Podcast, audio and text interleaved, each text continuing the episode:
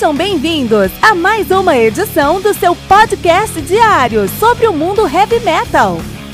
Esse é o Metal Mantra, o podcast do metal sagrado.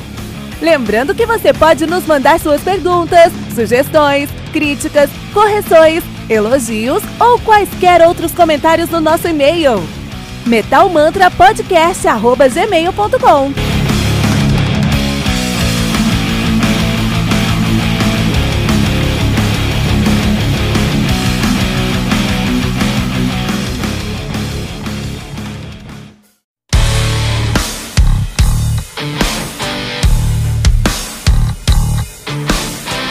Olha aí, estou invadindo o seu episódio rapidinho porque temos uma pergunta importante. Você ama o heavy metal? Acredito que a resposta seja com certeza, mas o que você tem feito para apoiar o metal todo dia? Aqui no Metal Mantra nós postamos dois episódios por dia, duas entrevistas por semana e uma retrospectiva aos finais de semana. E precisamos da sua ajuda para continuar a levar o metal para ainda mais pessoas. E ainda vamos te dar duas recompensas exclusivas. Toda semana tem o Heavy Bulletin, uma revista digital com o melhor do mundo do heavy metal. E você vai receber um podcast especial e exclusivo para os colaboradores do Metal Mantra. E você quer saber o que tem no nosso Heavy Bulletin ou no nosso episódio secreto? Corre na descrição desse episódio que tem um link para você conhecer a nossa primeira edição e o nosso primeiro episódio secreto agora mesmo. Não deixe de co colaborar para que o metal continue sagrado. Não deixe de colaborar para que o metal continue sagrado.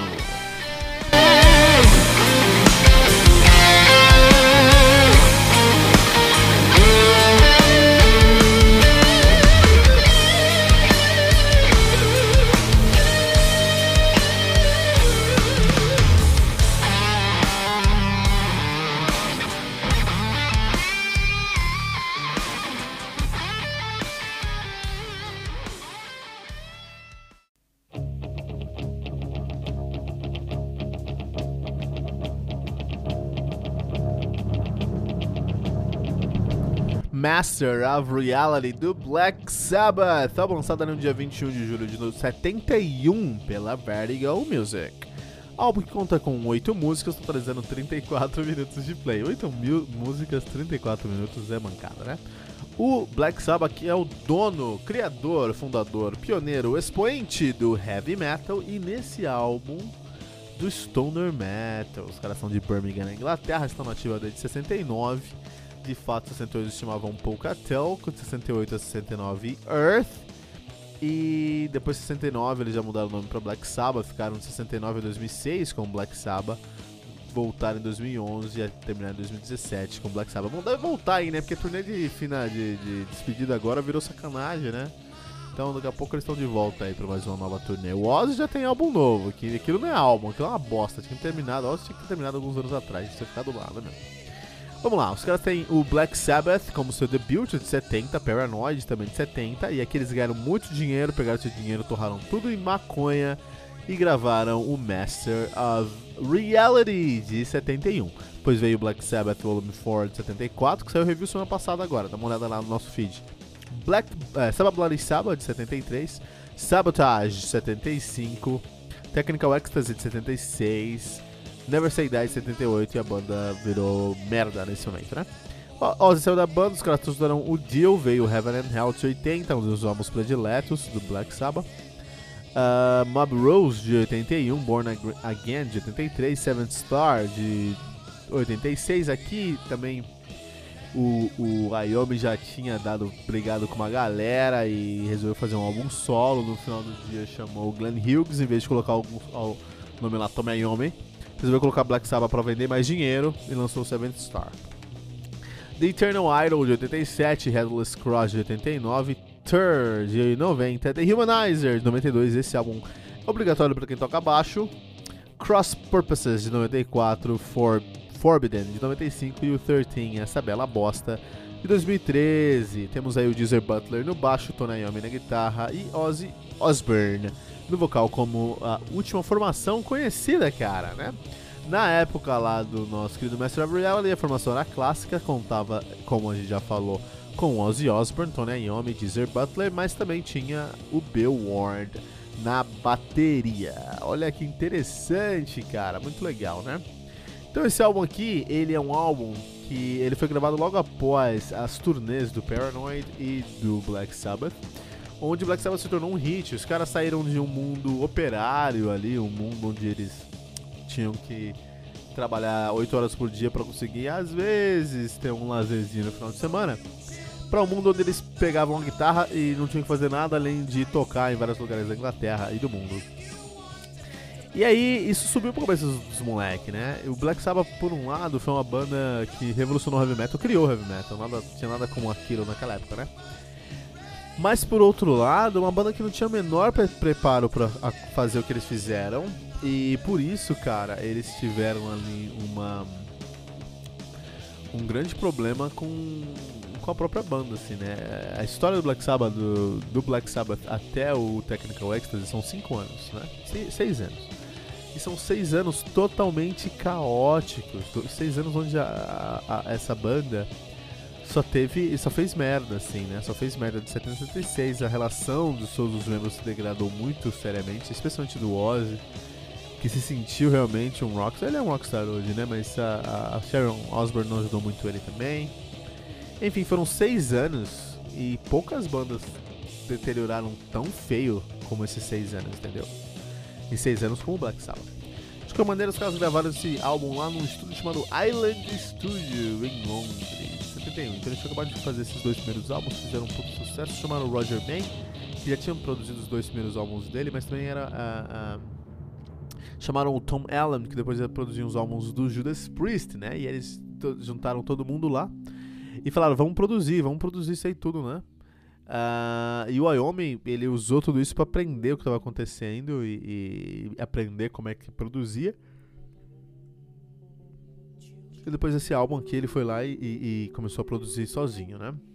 Mas é, nesse primeiro álbum aqui, nesse, nesse último álbum com esses dois produtores, ele usou muito a, a experiência dos dois produtores para produzir músicas totalmente fora da caixa. Assim. O Master of Reality, mesmo que seja um grande caça-níquel, um álbum sem inspiração, um álbum que não tem menor sentido em questão de. Ele, ele, deveria, ele deveria ter demorado mais uns dois anos para sair, a banda deveria ter dado uma pausa, entendeu? Mas eles queriam pegar o hype para trazer mais dinheiro pra banda. E aí eles. É, é, mesmo, mesmo tendo esses defeitos, esse álbum ainda tem uma sonoridade muito interessante, uma sonoridade muito única que os caras conseguiram imprimir nesse álbum aqui. Né? Então, por exemplo, é, a gente pode trazer algumas músicas aqui desse álbum que são músicas que desafiaram, assim. Olha a produção desse álbum. Assim, ele, primeiro que esse álbum tem duas músicas in, instrumentais, sendo eles o Embryo, que é a terceira música do lado A, e o Orchid, quinta música do lado B. Então isso é um caça-níquel? É, porque na verdade ó, são oito músicas, 34 minutos tá, de play em, em, dois, em dois lados, e lado B.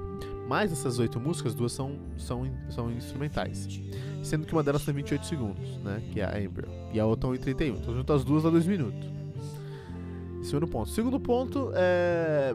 Eles trazem nesse álbum aqui. Olha, olha só a, a, a produção que eles trazem com Children of the Grave que é uma música que tem uma, uma pegada stoner, que eles, eles criaram stoner sem saber o que era stoner nessa época. Aqui. Eles criaram um riff aqui mais arrastado, mais sujo, mais distorcido, com mais fuzz, um riff que deixa uma sonoridade mais estourada mesmo. E eles criaram isso sem saber, mas criaram o Children of the Grave. Eles também postam aqui o Into the Void nesse álbum, né? Into the Void, que é uma música que, que o Ayomi baixou muito a atenção das cordas, quase que ele tinha perdido um pedaço dos dedos lá é, na, enquanto ele era operário, né? E aí ele baixou muita atenção dessas cordas aqui no Into the Void para conseguir uma sonoridade mais grave ainda. E uma, uma, sonoridade, a coisa mais grave que tinha na época aqui era com certeza esse álbum. Com certeza Into the Void. Eles também lançam é, Solitude, que é um álbum de a, acústico com a voz do Ozzy e um overdub de voz do Obi e um reverb na voz para criar uma sonoridade mais robótica mesmo. Então é um trabalho de produção assim magnânimo. Então, realmente a produção do céu é muito boa. Isso reflete a qualidade das músicas? As, olha, tem Sweet Leaf, After Forever, Children of the Grave, Into the Void. É mais do que tem no Volume 4, por exemplo, entendeu? Muito mais do que tem no Technical Ecstasy. Então, por mais que eles. É, assim, esse álbum aqui foi gravado na.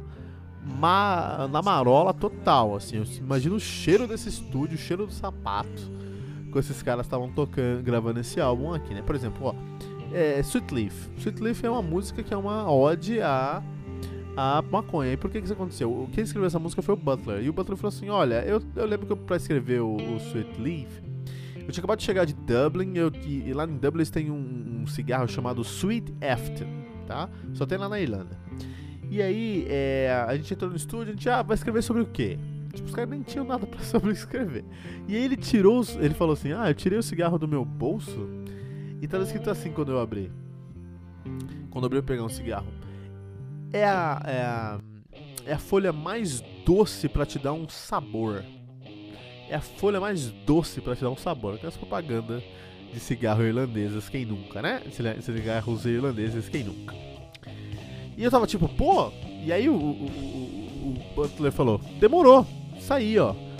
Folha doce, vamos falar sobre folha doce. Que é um, um nome bem escroto pra maconha, na verdade, né? Então, assim, imagina como que tava o tic-tac desses caras, meu. Como esses caras estavam realmente loucão. Estavam comendo a paranga no estúdio para gravar esse álbum aqui.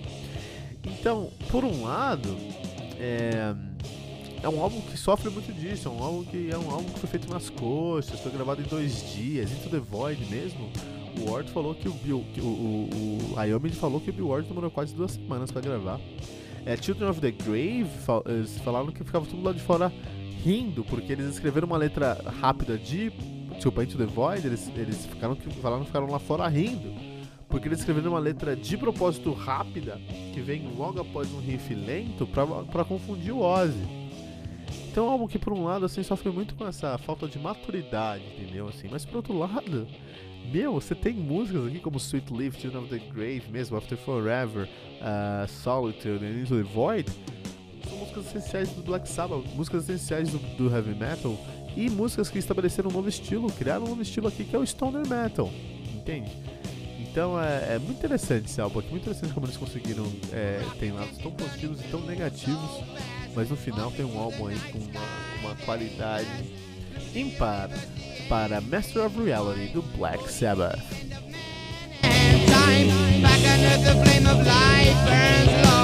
Everywhere